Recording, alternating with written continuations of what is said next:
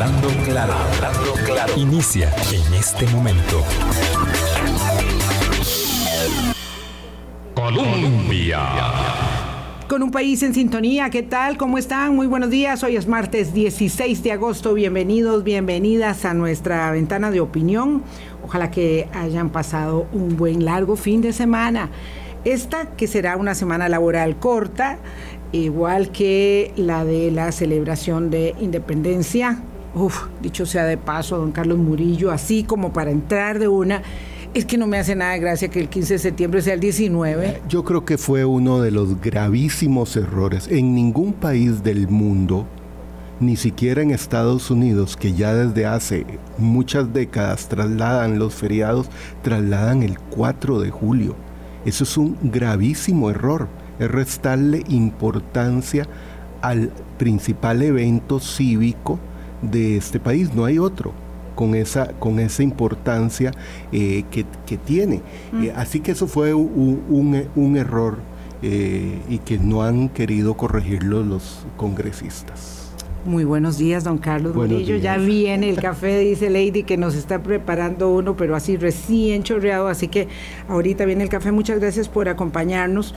Eh, le pedí a Carlos que viniera al programa porque don Carlos Murillo es relacionista internacional, doctor en políticas públicas eh, y gobierno y director del Observatorio del Desarrollo y como tiene esos varios sombreros, nos permite abrir el lente, empezando por lo que pasa en casa y abriéndonos un poco a lo que pasa en casa con los vecinos, hablamos de Nicaragua, eh, y pues ahí un poco viendo eh, cómo es que se va mm, dando la manifestación del ejercicio eh, eh, gubernamental en diferentes ámbitos. Todo está obviamente relacionado, la política interna con la política internacional. ahora hablamos del señor Petro, por cierto, del presidente recién estrenado en Colombia, que ya se, se topó con su primer problema, su, primer, su primera confrontación eh, de, política, de política americana. Pero bueno, lo cierto, don Carlos Murillo, es que después de un fin de semana largo, y yo por supuesto coincido, si el 15 de septiembre es el lunes 19, pues ya se vació de contenido eh, la algarabía de los desfiles, que además esta va a ser la primera vez. Entonces yo no entiendo si el 14 de septiembre va a ser el desfile en los faroles y los desfiles van a ser al lunes siguiente.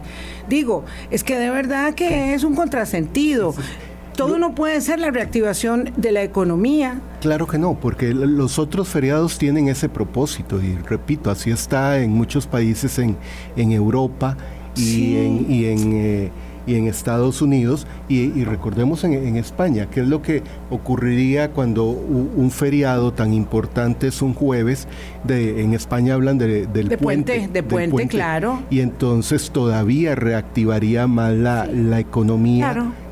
Eh, en este caso... Como el 15 de, septiembre que cae jueves, entonces mucha gente puede pedir vacaciones el viernes, a alguien le cambian un día por otro, por ejemplo en las empresas eso es posible también, y de modo eh, tal que se hace un fin de semana, uff, súper. Súper, súper grande.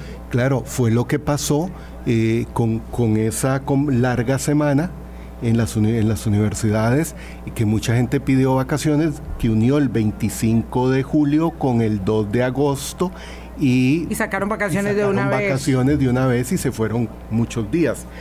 Eh, pero lo, ah, del 15, lo del 15 de septiembre no tiene la sí, cuando, cuando esa cuenta de vacaciones es, es, es muy bueno, sirve a todo el mundo. Claro. ¿verdad? Le sirve a las empresas, a las instituciones, le sirve a la reactivación económica.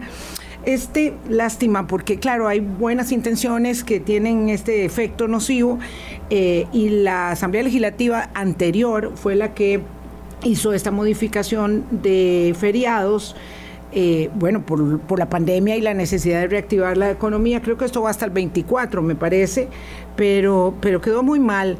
¿Sabe? Me duele el 15 de septiembre y, el primero de diciembre, que lo estábamos estrenando como Día de la Abolición del Ejército y se pasa para cualquier otro día. Entonces no, le, no, se logra posicionar y es un día importantísimo del calendario también. tal vez lo del primero de diciembre no se nota tanto. Exacto. Como lo decís, estábamos estrenando otro, un segundo feriado clave en la historia de este país. Sí. Y que... Y que nos costó muchísimos años que se estableciera. Claro, y es uno de los aspectos por, lo que, por los que se reconoce a Costa Rica a nivel mundial. Sí. Es muy difícil andar en algún lado del mundo y que le pregunten a uno eh, de, de, dónde es y uno dice de Costa Rica y no lo relacionen, entre otras cosas, con esa parte de carecer de ejército. ¿Cómo hacen ustedes para vivir sin ejército? Esa era una pregunta, muy recurrente, ¿verdad? Que a uno este, le hacían eh, durante mucho tiempo, ahora tal vez menos, pero bueno, yo sí recuerdo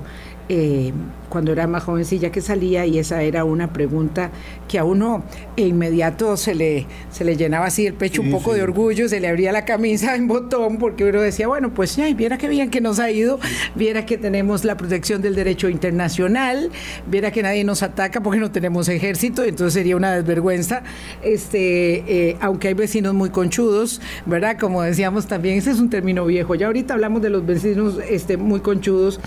Este, pero vamos, don Carlos Murillo. Eh, ayer la ministra de Educación eh, daba eh, una, una, locución en horas de la noche, una cadena de televisión, en la que planteaba que la negociación debía seguir el curso de la comisión de enlace y no en los medios. Ya ella había dicho también en los medios de comunicación, los medios de comunicación, los tradicionales, los, los, nuevos, ¿verdad? Todo el mundo hablando de un tema como, como es ahora, ¿verdad? Es como que yo dijera, por favor, si van a opinar en contra, no opinen, ya, y me quedo sin opinadores, me quedo sin opinadores. Este, eh, vamos a ver, había dicho también que no le parecía mm, que debiera realizarse una, una marcha, eso hace, cuando empezaba la negociación, este, que apenas esta es la tercera sesión, es decir, la primera sesión fue hoy hace ocho, la segunda fue el jueves, la tercera es hoy. Eh, y, quisiera conocer su opinión eh, porque como director del Observatorio del Desarrollo, pero como catedrático también en la Universidad Nacional y en la Universidad de Costa Rica, que ha estado dando clases durante tantos años, esto eh, pues pareciera ser inevitable, digo, esto de la manifestación y de la manifestación que se observa bastante nutrida o pareciera será nutrida hoy. Sí, Vilma, eh, primero, como costarricense, no tengo ninguna representación eh, de ninguna de las dos universidades en las que yo soy profesor. Eh, desde profesor de a pie, digamos. De a pie, desde 1985 soy, doy clases eh, y, en los últimos años como director o de posgrado del Centro de, Investigación. El, diferente a la última vez que estuve en estos micrófonos, en este programa con vos, el que era presentando una, encuesta, un informe, de opinión. Eh, primero, yo creo que hay, hay un elemento importante, eh, el por qué en la tercera sesión de la comisión de enlace hay una marcha, lo cual no, ha sido normal en los, en los últimos años. Eh, lo primero que hay que tener en cuenta es que la negociación del FES, del Fondo de Financiamiento de la Educación Superior, eh, había un acuerdo desde hace mucho tiempo de que era cada cinco años, porque es, un proceso muy desgastante. En la, en la, última administración, o sea, en la administración Alvarado, eh, ya venía de la administración Solís, comenzó a hacerse anual. Sí. Eh, esto, es, esto es desgastante. Un segundo elemento para responder a tu pregunta es que yo creo que este, esta administración de Rodrigo Chávez es muy particular. Es lo que se ha dado en llamar en el mundo un gobierno de posverdad. Eh, en el sentido de que se manipula, y la ministra de Educación allí ha sido increíble en manipular y hasta la información y hasta en mentir. Eh, yo creo que deberíamos eh, de releer... Eso es fuerte lo que está diciendo usted, don Sí, claro, pero y te puedo dar datos... No, no, quiero, quiero que me los dé. Eh, un, hay un texto de referencia que es de Ana, Hannah Arendt que, que se llama Verdad y Mentira en lo Político. Eh, claro, porque Hannah Arendt en 1960 y tantos ya había encontrado el camino por el que transitarían las democracias en, lo, bueno y en lo no tan bueno. Imagínense, es algo increíble. Pero eh, para responder tu, tu pregunta, Mira, nunca se había dado una marcha empezando el proceso porque nunca se había dado un escenario como este. Primero, el gobierno espera el último minuto para convocar a la comisión de enlace. Ese es un primer elemento. ¿Y por qué hasta el último minuto? Porque el gobierno tiene que entregar el presupuesto de la República, el proyecto de, ley de presupuesto a la Asamblea el primero de septiembre. O sea, estamos a 15 días naturales de que el gobierno entregue el presupuesto. entonces es, una negociación a marcha forzada. Ahora, hay un mandato constitucional, pero eh, en la primera sesión las eh, universidades presentan la propuesta. En la segunda sesión, eh, y esto es un aspecto de, negociación, viene la contraoferta. Viene la contraoferta, pero y, lo di durante alrededor de 10 años los cursos de, negociación y resolución de conflictos. O sea, si yo, si yo te presento una propuesta y vos te vas con una contrapropuesta a un nivel que es contrario a la constitución, al mandato constitucional. Segundo, que no se acerca ni a los, ni a los niveles aceptables para sentar, para que nos, vos y yo nos sentemos a negociar. Entonces es, es casi una ruptura del diálogo. O sea, es, es ok, usted, yo le presento la propuesta, usted me, me hace una contrapropuesta, pero es una contrapropuesta tan inaceptable Claro. que no es posible sentarse a negociar. Claro, queda amarradas las dos partes casi. Y bueno, no, la parte que no acepta la contrapropuesta, exactamente.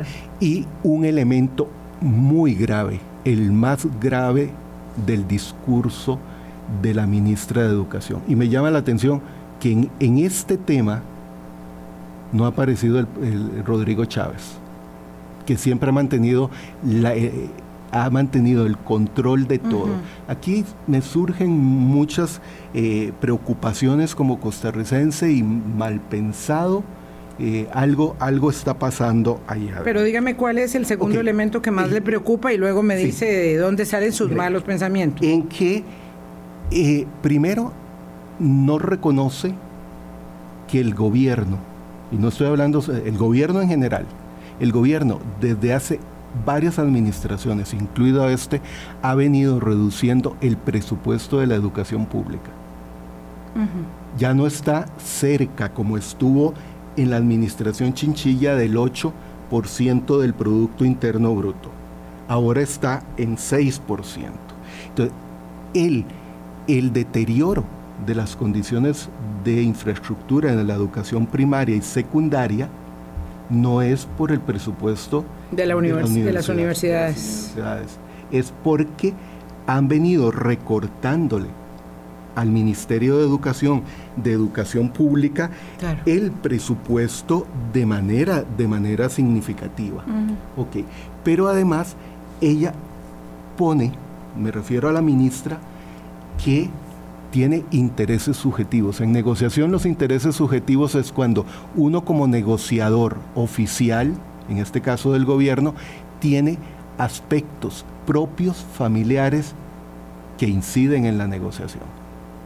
O que eh, pueden incidir, y que pudiendo incidir en la negociación, digamos, eh, tipifican un conflicto de interés o un posible conflicto de interés que es de lo más difícil en la vida, porque siempre hay conflictos de interés. Eh, un posible conflicto de interés que podría eventualmente haberla conducido, digamos, a, a separarse de la negociación. Debió haberlo hecho por ética. Aunque la comisión de enlace está constituida por ministra de Educación, ministro de Hacienda, ministra de Planificación. Y ministro del MISIT. Y ministro de Ciencia y Tecnología. Exactamente. Pero ¿quién es la vocera y quién preside la comisión de enlace? La ministra de Educación. La ministra, Digo, hemos escuchado. Pero, no se puede sustraer a esa tarea si hay un, si hay un conflicto de interés. Yo, yo considero en la actual coyuntura, en lo que esta administración Chávez Robles ha planteado, debió haberse inhibido considerando que proviene, para quienes no lo saben, de una familia que es propietaria de universidades privadas, de colegios eh, para universitarios, eh, que tiene muchos intereses en el ámbito de la educación privada en este país. Y podríamos hablar de educación privada. Pero termino, al Ministerio de Educación Pública se le ha recortado en los últimos años un 30% del presupuesto. ¿En dónde se ha reflejado ese 30% del presupuesto? En el deterioro, en el cierre de escuelas y colegios, de, las plantas físicas por el deterioro.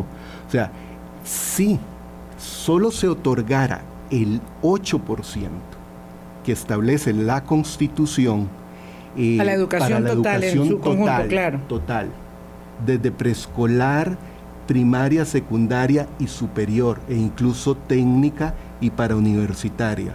Si solo se le otorgara eso, eh, esta situación que estamos viendo no estaría dándose en este momento. Claro, vamos a ver, si solo, ¿verdad? Voy a, voy a utilizar tu término, si solo se le otorgara eso, pues obviamente no tendríamos los problemas seguro que tenemos, porque eh, voy a hacer esto de abogado del diablo, don Carlos Murillo, usted que es este especialista en políticas públicas, eh, me dirá cómo mm, bailamos el trompo en la uña con esta estrechez fiscal que tenemos eh, y la aspiración, porque nunca hemos llegado al 8%, que establece en la constitución política ese porcentaje del Producto Interno Bruto para asignárselo a la educación, porque entonces es evidente que la inversión social del país está golpeada.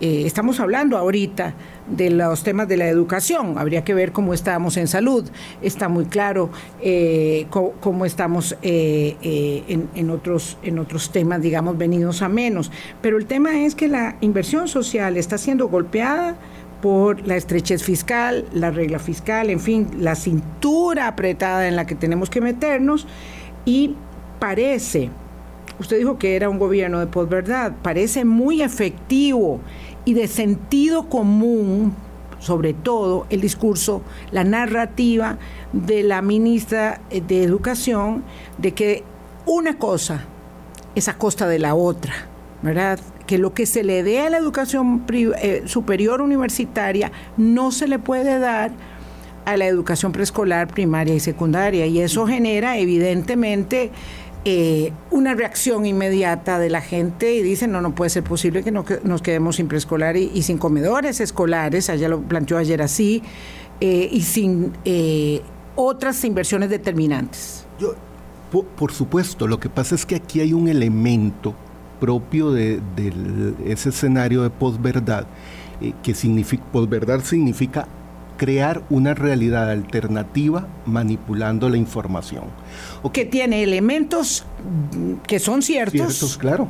Y otros que, digamos, se, se adecúan o se amoldan a esos hechos ciertos. así es. ¿Verdad? No, la mentira es... una, cuestión, una cosa que no la estamos inventando nosotros, sino que es así para que tal vez a veces antes de, airearse, de molestarse, eh, tengan, digamos, eh, el esfuerzo de comprensión de asuntos que nos cuesta mucho entender a todos. Claro, o sea, yo presento en la posverdad no hay mentira.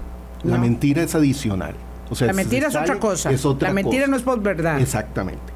¿Qué es, cómo construyo yo la posverdad y cómo está construyendo este gobierno ese escenario de posverdad que a la gente le gusta? La gente le gusta porque es diferente y porque tiene una cuestión de impacto en un primer momento. O sea, yo utilizo un dato te, puedo, por ejemplo, utilizar un, dato que es que el 80% de los estudiantes de la Universidad de Costa Rica y casi que en general de las universidades públicas, el 80% provienen de colegios públicos. Eso es un dato real. Y que el 90% de la investigación en Costa Rica lo hacen las universidades públicas otro dato real. A ese dato real yo lo manejo en la forma de presentarlo, que es destacar eh, algo que, es, que también es cierto, pero dándole una información eh, que hace ver que estos datos del 80% de estudiantes de la Universidad de Costa Rica que provienen de colegios públicos, eh, solo provienen, por ejemplo, de colegios públicos del área metropolitana y que los colegios rurales no. Es, yo manipulo la información y comienzo a mostrar a partir de información eh, cierta, correcta, real, una manipulación del dato para que la gente lo haga creer. Eh, por eso mencionaba antes el texto de, de, de Aren de verdad y mentira en la política, porque eh, no es mentira, lo, es, es cómo yo presento los datos. Esa, esa es la parte importante. El otro elemento, y esos datos, aquí viene la parte grave, de, las intervenciones tanto de la primera comunicado de prensa de la semana pasada como de la intervención de anoche de la ministra de Educación, que es eh, buscar crear división y confrontar y confrontar a la ciudadanía diciéndole, mire, mientras estos universitarios y ahí hay mitos que podríamos... Como el salario de 9 millones de don Carlos Murillo, que me está diciendo alguien aquí que quiere que si usted es capaz... De decir cuánto gano yo. De decir cuál es el salario que tiene. Yo tengo este un, salario de 3 eh, millones 400 mil y de ahí 400 mil se van directamente a la pensión del magisterio. O sea que mi salario de entrada queda en 3 millones. Como catedrático. Como catedrático. Universitario. Después de... Con doctorado. Eh, con doctorado y con 25 eh, años de trabajar y con 7 libros publicados. Déjemelo ahí porque ya me abrumó un poco, don Carlos Murillo. este, bueno, ya, ya le dimos gusto a un señor. ah, bueno. Impuesto de renta. Ah, sí, claro, que hay que pagar impuesto de renta por un salario de, ese, monto. Permítame, don Carlos Murillo, esto, una nota al margen. Yo creo que a veces es bueno hacer este tipo de, acercamientos y ahí ya lo dejamos. Vamos a ver, ahí ya lo dejamos para seguir con el tema. Eh, porque, bueno, le agradezco a don Carlos que tenga este, la amplitud de, decirlo. Lo cierto es que muchas veces este tema de los salarios, este, pues siempre es un, asunto de que tenga la persona eh, la mm, voluntad de, señalarlo porque, porque es un asunto privado, pero son dineros públicos y entiendo bien que don Carlos esté haciéndolo porque una de las cosas que más se ha instalado es que esto es una casta de personas privilegiadas que van a luchar en esta manifestación de la mañana, en el contexto este de los famosos 100 días, que es que eh, de verdad ha sido muy mucho foco sobre el tema. Este, eh, hoy se va a hacer el anuncio en la noche. Esperaría yo, yo lo que entendí es que era de la ruta fiscal inmediata o económica inmediata de gobierno. Vamos a esperar, no vamos a adelantar porque no sabemos de qué se trata y mañana entonces ya lo vamos a poder evaluar y el jueves también. Mañana vamos a tener a un economista y el jueves al ministro de Hacienda, Nogui Acosta. Vamos a la pausa y regresamos. Hablando claro. Colombia.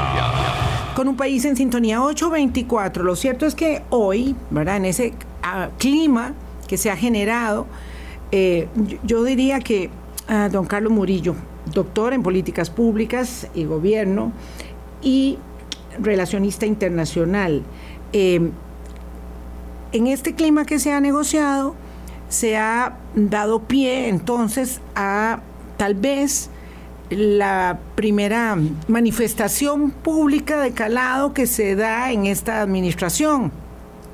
Vaya, yo me acuerdo que la administración eh, Solís empezó con una buena manifestación de estudiantes por el FES, porque no había empezado la negociación, sino que esa manifestación, para que quede claro y no parezca una contradictorio con lo que dijimos al principio, no hay normalmente manifestaciones dentro de la negociación, pero sí antes de la negociación. Cuando va a empezar la negociación, yo me acuerdo que hubo una muy buena manifestación de estudiantes al inicio de, la gestión de, de Luis Guillermo Solís, por ahí de junio, ¿verdad? Porque normalmente la manifestación, la, negociación empieza antes, junio, o principios de julio, Exactamente. ¿verdad?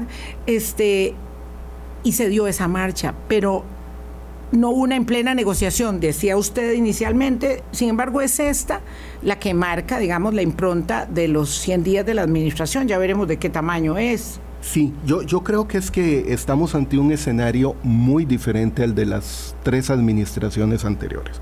Eh, sobre todo, recordemos, ya que mencionas a, la administración Solís, empezó con una huelga, heredó una huelga de, educadores de, las más grandes que ha habido, la cierto. O sea, empezó por ahí y después terminando. Era por el cambio del sistema de planillas de pago que tenían de una, un sistema muy viejo y don Leonardo Garnier lo implementa, pero le queda como faltando una cola y habían personas que no recibían el salario, educadores, y entonces de se armó una huelga porque claro, cuando, un, cuando uno no recibe el salario ahí sí que es un problemón.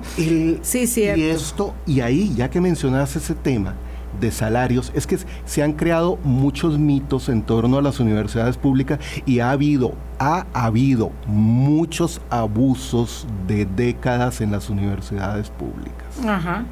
Eh, te puedo decir que en este momento, en el caso de la Universidad de Costa Rica, eh, el 1.4% de personas asalariadas ganan 5 o más millones eh, de colones. ¿A dónde? en la Universidad de Costa Rica el 1.4%. 1.4%. Y por encima de 4 millones el 1.7%. O sea que el, el 3%, eh, el 3 de eh, los profesores, y te puedo dar el dato, son 148 personas que ganan más de 4 millones. O sea, hay 148 de un total, catedráticos universitarios, porque todos tienen que tener esa condición, me parece a mí. si no, no, llegan al salario. Entonces, hay 148 personas en las cinco eh, universidades o en, la UCR, en la UCR.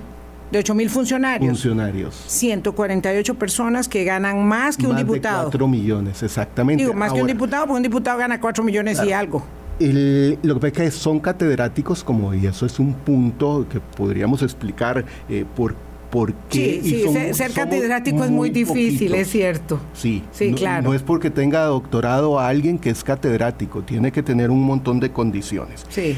Pero además hay, hay aspectos y eso han generado abusos, por supuesto, y eso las universidades lo han reconocido, eh, que es si yo soy director, yo di el, dato de mi salario ahora, si yo finalizo mañana la dirección del centro de investigación o del Observatorio del Desarrollo, mi salario baja automáticamente un 15%, porque yo tengo un recargo por ser director.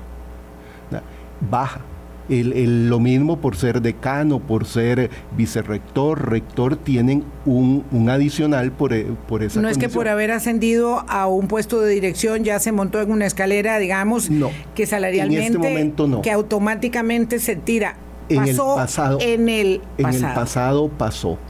y ya las universidades, eh, te puedo dar datos de la Universidad de Costa Rica, pero en general ya están ajustando, la, Universidad de Costa Rica ya tiene el informe eh, de reforma del régimen académico, eh, de cómo uno asciende en régimen académico para llegar a ser catedrático y hay otro informe y que hay que ahora sí tienen que combinarlo, la comisión que ya tiene dos años de trabajo en eso, que es adaptarlo a la ley de empleo público uh, para el salario global. Don, don Dagoberto Naranjo pregunta algo que me parece muy interesante. Según la constitución pública, eh, política, ¿hasta dónde?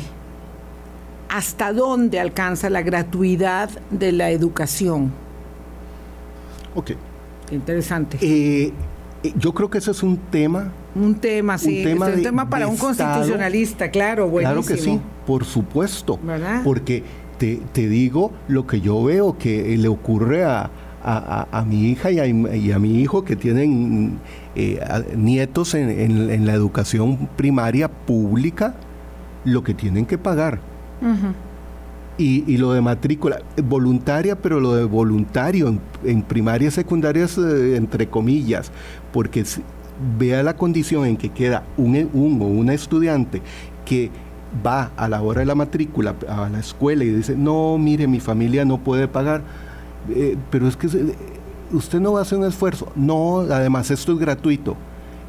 El trato que le dan a esa persona estudiante porque sus padres no pudieron pagar la cuota de matrícula en la educación primaria y secundaria, lo ponen en una condición de segundo nivel. Es la realidad. Aunque alegue que es gratuita. Entonces, es, esto es un problema que se viene dando y es una discusión país de muchos años, que este gobierno debería darla. Pero es que hasta ahora, con es, hasta ahora estamos viendo en la administración Chávez Robles el primer tema de política pública. Hasta ahora, eh, eh, Rodrigo Chávez lo que ha hecho es dar directrices y directrices. Ha gerenciado, no ha comenzado a gobernar. Yo esperaría, como lo dijiste, es que hoy en la noche comience a gobernar este país, porque no está gobernando, está gerenciándolo, tomando decisiones. Lo que está ocurriendo... Pero hay mucha gente que le parece que eso es exactamente lo que quisieran o lo que quieren y hay mucha aceptación, es decir, sí, claro. su, su estudio, el del Observatorio del Desarrollo, como otros, han señalado consistentemente que las personas eh, en mayoría están... avalando el estilo de la gestión, el estilo gerencial, vamos a hacer, vamos a resolver, ¿verdad? Y esto esto va a tono con este último spot que vi ayer de el, consejo de gobierno más importante de la administración que fue uno con, un anuncio como con unos niños verdad que al final termina digamos este estableciendo ahí una una eh, vinculación socioafectiva de la gente con los pequeños, que son los ministros y ministras de Estado. Eh, pero bueno. Es el manejo mediático de esta administración. Y voy a, no me aguanto la gana de plantear una inquietud. A ver. ¿De dónde sale el presupuesto para todo ese manejo de esta información que hay? No es tema de este programa pero esto tiene un costo altísimo, lo de las conferencias eh, semanales, lo de los spots, toda esta información. Pero eh, sin duda, yo creo que esperemos que, la, que se trace el rumbo económico que es importante. lo del FES es la primera acción de política pública de esta administración. Ahora, ¿por qué a la gente le gusta lo que está haciendo? Porque la gente vive lo diario, lo cotidiano, en que dice... Eh, no me alcanza. No me alcanza. Y es la realidad. Y te pongo un caso muy crítico. Es, la semana pasada me sorprendió en una clase de primer año, en que la carrera de Relaciones Internacionales en la Universidad Nacional, cuando un estudiante que vive en San Carlos me dice, profesor, no puedo venir la próxima semana porque no tengo dinero para pagar los pasajes. Y además, si yo vengo desde San Carlos en moto, la clase es en la noche, tengo que regresar en es moto. Muy peligroso. No puedo irme a las 9 de la noche que termina su clase eh, en moto hasta, hasta Ciudad Quesada. Tampoco tiene dónde quedarse a dormir. No tiene dónde quedarse a dormir. Y me dice, mire, ya ni una marca de atún del más barato que se consigue en este país ya no me alcanza para comprar una lata de atún y varios decían, no, si nosotros ya antes comíamos atún todos los días en el, en el cuarto donde vivimos y ya no nos alcanza para comprar el atún de la marca más barata que existe en el mercado. O sea, la situación es muy crítica. Y la matrícula en las universidades está bajando porque la gente no tiene para cubrir sus gastos. Claro, que no son los gastos, eh, digamos, porque la más barata matrícula es la de las universidades públicas. Entonces, no son los gastos de la matrícula, sino son, los gastos asociados. Si yo necesito trasladarme, necesito comer, porque puede ser que esté ahí todo el día, necesito, bueno, en mi tiempo eran fotocopias, ahora no sé. este, y, te, lo pongo solo. me acuerdo que cuánto empeño era, qué, complejo tener toda la plata para las fotocopias, y los buses. También en ese momento, también entonces. En ese momento. Hemos hecho, y yo sí quiero dejar eso muy, muy claramente establecido. de la educación pública, un instrumento de movilidad social en este país a lo largo de muchísimas décadas, con el esfuerzo del Estado, de las personas que pagan impuestos y de los padres que nos ayudaron y de nosotros mismos, porque eh, yo me atrevería a decir que la mayoría de nosotros eh, estudiamos con dificultades, con muchas limitaciones. Eh, y yo esto lo, tengo que decir siempre porque, digamos, lo que tenemos en juego no es un pulso de poder entre el gobierno de turno, la ministra o el ministro de, turno, ¿verdad? Sino una decisión que tomamos nosotros para transitar con políticas de Estado, ¿verdad? no con política eh, de corto plazo del gobierno de turno, hacia un modelo que fuese capaz de abrigar a la mayor cantidad de gente posible que no lo está haciendo ¿verdad? Porque tenemos un gran agotamiento económico, Carlos, y eso hay que tenerlo claro, pero sí tenemos que luchar por mantener la mayor cantidad de las garantías de ese Estado de Derecho. sin duda, sin duda. Y es que este asunto del FES, cada administración lo intenta manejar, igual que el 8% del presupuesto para la educación, lo intentan manejar para heredárselo a la siguiente administración. y te digo, ahora que mencionabas, eh, lo, yo lo entiendo ahora cuando, yo da, cuando las clases eran presenciales y como lo decías, era con fotocopia, la antología de mi primer curso en la Universidad Nacional, era de 800 páginas. No, no, eso era mucha plata en fotocopias. Eso, eso era, era una angustia. Ahora todo está digitalizado. Entonces me dicen algunos estudiantes, mire, por dicha, aún cuando estamos presencial, usted entrega el material digitalizado. Me dice un estudiante, mire, yo no podría nunca, por más que haga, pagar una antología de 800 páginas. Sí, claro. Pero, pero veámoslo la matrícula en las universidades ha decaído. O sea, los ingresos por matrícula en la Universidad de Costa Rica para este año decayeron en un casi 6%. Sin embargo, las becas para este año aumentaron en casi un 10%, a pesar de que la matrícula ha, disminuido. El número de personas que ingresan es menor, pero la dotación de beca es mayor. Mayor. Eh, tanto y aún así hay algunos que no lo logran. Tanto en número, en número de, personas becadas como en montos becados.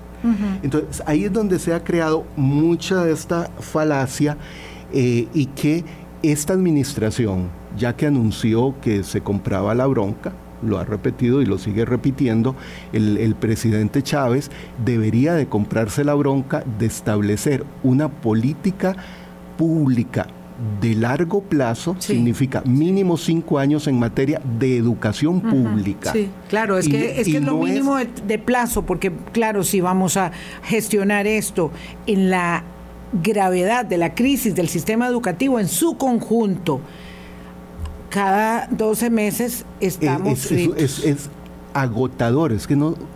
La gente no se imagina lo agotador que es participar en un proceso de negociación. Bueno, vamos a ver, el gobierno tiene esta paradoja ante sí. El gobierno quiere que la Asamblea Legislativa le dé 6 mil millones de dólares de autorizaciones en eurobonos para pagar la deuda. Es que el gobierno no lo quiere para gastárselo en confites, pero la quiere de un solo tiro es lo mismo que estamos hablando de la gestión de los presupuestos, por ejemplo, para la educación. Y si hay algo que está claro, yo tengo ganas de conversar con el presidente del Colegio de Ciencias Económicas, no he tenido chance con su agenda todavía, no hemos calzado, pero queremos conversar. Eh, en este año particularmente, y no dudo que en el próximo, los organismos internacionales señalan que hay que aumentar las eh, erogaciones las inversiones sociales de asistencia para la gente que va cayendo en pobreza, que es más en este ciclo pospandémico y con esta crisis económica que tenemos y con esta inflación y con esta limitación eh, de insumos en el mundo, aumentar la inversión social y sostener la inversión educativa hará la diferencia respecto de la crisis de los 80. Totalmente porque el problema es, no, educación no es un gasto y la ministra de Educación insiste como por centésima vez que esto es un gasto. Es el gravísimo error. Eso es una mentira, ahí sí hay una mentira. La educación no es un gasto, la educación es una inversión. Ahora, el asunto es que aquel eh, nieto o, nieta tuyo o mío, él ingresa en este momento a preescolar, es una inversión, una inversión de los padres, pero también una inversión del Estado, que se va a ver reflejada a 25 o 30 años, que es que ese es el punto. Si ahora se fracasa en otorgar a la inversión social y a la, y a la, educación, a la inversión en educación, se fracasa en esta administración que se compró la bronca, los resultados los vamos a ver hacia el 2050 en un país muy empobrecido. Es que eso es lo que no está entendiendo el gobierno y particularmente la ministra y ahí es donde a mí me genera la inquietud de cuáles son sus intereses subjetivos, en qué está pensando la ministra, si está pensando en hoy o está pensando en el 2050. 8.42, tengo que hacer una pausa, don Carlos Murillo, ya veremos, este, hablamos a fin de semana el viernes con el doctor Rosay Rosales porque el Observatorio de Política Nacional va a presentar su informe de eh, análisis de los 100 días de gobierno. Entonces nos vamos a esperar jueves, miércoles y jueves vamos a estar en economía y el viernes volvemos con tema político. Pausa y regreso con don Carlos Murillo para preguntarle sobre Nicaragua. Hablando claro. Colombia con un país en sintonía 845. Solo me quedan 10 minutos para conversar con don Carlos Murillo. Ahora quisiera que se cambiara, por favor, el sombrero de especialista en relaciones internacionales, porque aquí tenemos un asunto eh, grueso con el tema de Nicaragua. Y quiero decir que de verdad tengo mucho interés en poder conversar con el canciller, pero no puedo no puedo porque no he logrado una cita, no puedo porque no me contesta los mensajes que le pongo de manera directa, no puedo porque he intentado comunicarme con su jefe de gabinete y me dijo que, bueno, que estaba muy ocupado, eh, pero no me han dado una fecha, entonces no puedo. Vamos, cuando lo logre, lo lograré, ya ustedes lo podrán escuchar y le preguntaré a él. Pero me quedan estos minutos, don Carlos Murillo. Eh, esto digamos, pasó ya como todo, que es, un momento. El régimen de Ortega Murillo está ahora, ¿verdad? Pero fijo en perseguir sacerdotes porque ya, ya no tiene políticos que perseguir, ya no tiene periodistas que perseguir, que muchos viven aquí con nosotros.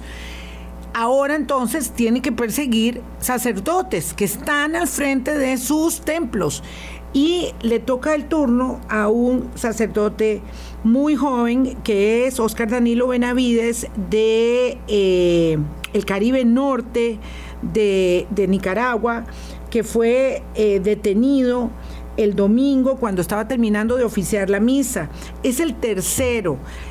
Eh, qué, qué terrible, ¿verdad? Esto, eh, bueno, el eh, monseñor eh, el de Matagalpa está preso, en, la, en, la iglesia. Exactamente. ¿Verdad? Ese, ese es el otro. Pero hay ya este, un cerco sobre los sacerdotes. ¿Qué pasa? ¿Qué pasa? Que nosotros le damos el beneplácito al secretario general del SICA que pone Rosario Murillo y Daniel Ortega y éramos el único Valladar que había para esa nominación.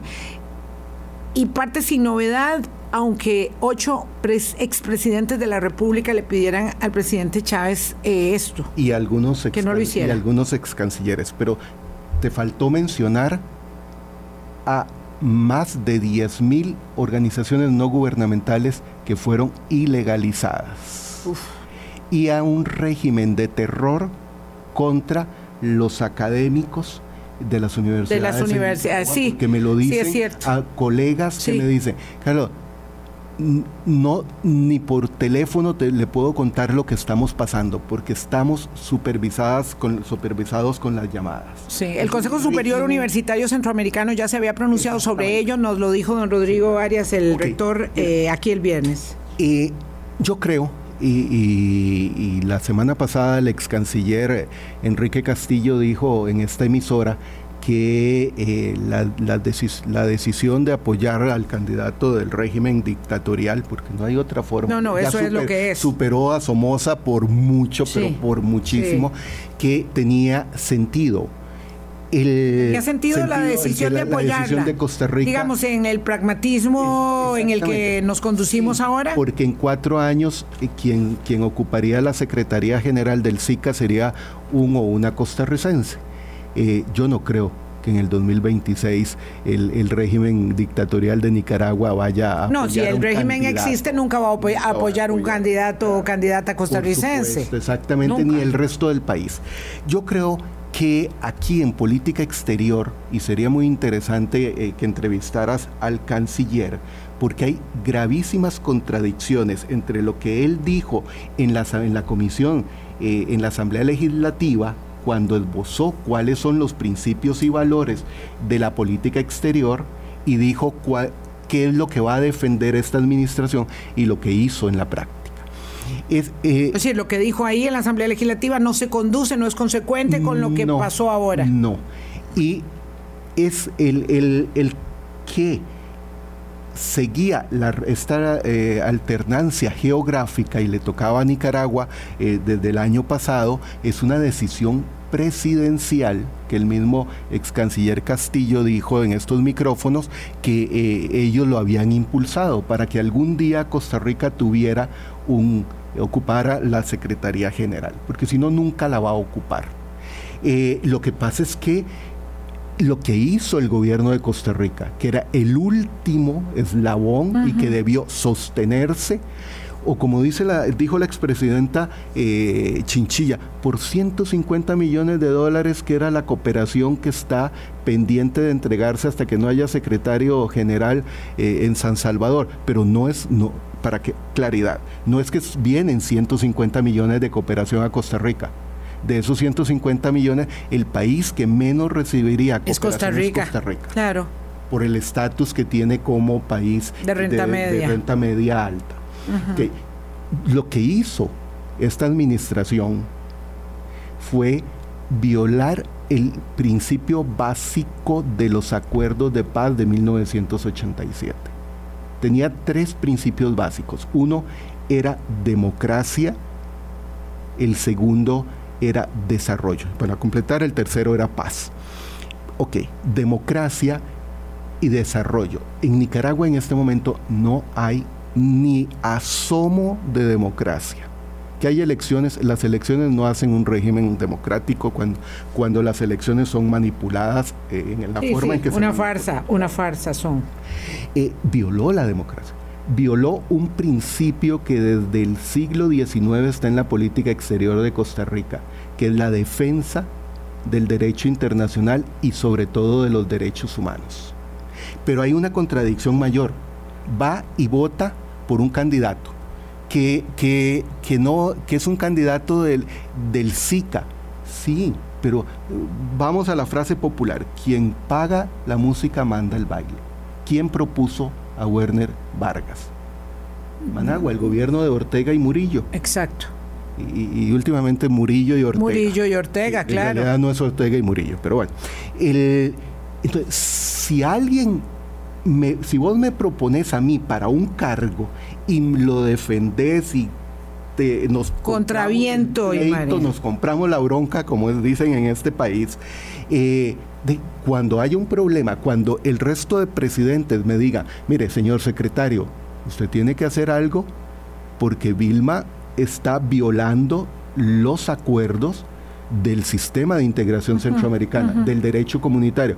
Yo puedo, tengo autoridad para decirte, Vilma, cumpla. No. O sea, Werner Vargas no va en ningún momento a desobedecer un mandato del régimen de Ortega y Murillo. Entonces, el que digan que va a ser el secretario general, sí, va a ser el secretario general, pero está limitado y obligado a cumplir con las decisiones de Managua. Y ahí es el gravísimo error que cometió esta administración en materia de política exterior. Te agradezco muchísimo, don Carlos Murillo, director del de, eh, Observatorio de Desarrollo, especialista en relaciones internacionales y en gobierno y políticas públicas. Tengo este, este, esta sensación un poco de, de ¿verdad? de, de indisposición porque las relaciones internacionales son así, son así. Es una hipocresía terrible siempre, porque al final se impone el pragmatismo, ¿verdad? O sea, Joe Biden habló todo lo que pudo cuando no era presidente de la República y eso que yo, ¿verdad? Demócrata soy, nadie, se, nadie va a dudar de eso, es republicana no. Eh, y luego se fue a sentar ahí con, con el régimen de los Emiratos Árabes hondo y lirondo. Después había dicho que había defendido, ¿verdad? Eh, con palabras fuertes, eh, todas las alocuciones que se habían hecho eh, para el descuartizamiento del periodista Khashoggi de Washington Post en, una, en una sede mm, diplomática del príncipe. Bueno, es lo que te digo, es, una hipocresía terrible en las relaciones internacionales que a uno le, le, asquean. Sí, y ahí... Vea, al señor Petro, ya nos tenemos que ir porque veo ahí al señor Sisha en fila y nos quedan exactamente 30 segundos. Sí, lo de Petro. Gobierno de Petro nuevo como una escobita y resulta que hace su primer empaste porque no manda a nadie a la asamblea de la OEA al régimen donde se condena a Nicaragua. Yo creo que sí, es, y, cada vez va a ser más crítico. Qué decepción con Gustavo Petro. Pero que, quitémosle un minuto a, Claudio. No, que va, eso Javier no me lo perdona. A ver, 30, 15 segundos. 15 segundos. Exacto. El, el problema está en que Costa Rica, como decía Gonzalo Facio, era una voz en el mundo y era respetada. Sí, y hoy la voz de Costa Rica no es respetada. Que la pasen muy bien. Pausa. Mañana hablamos de economía. Chao. Hablando claro, hablando claro.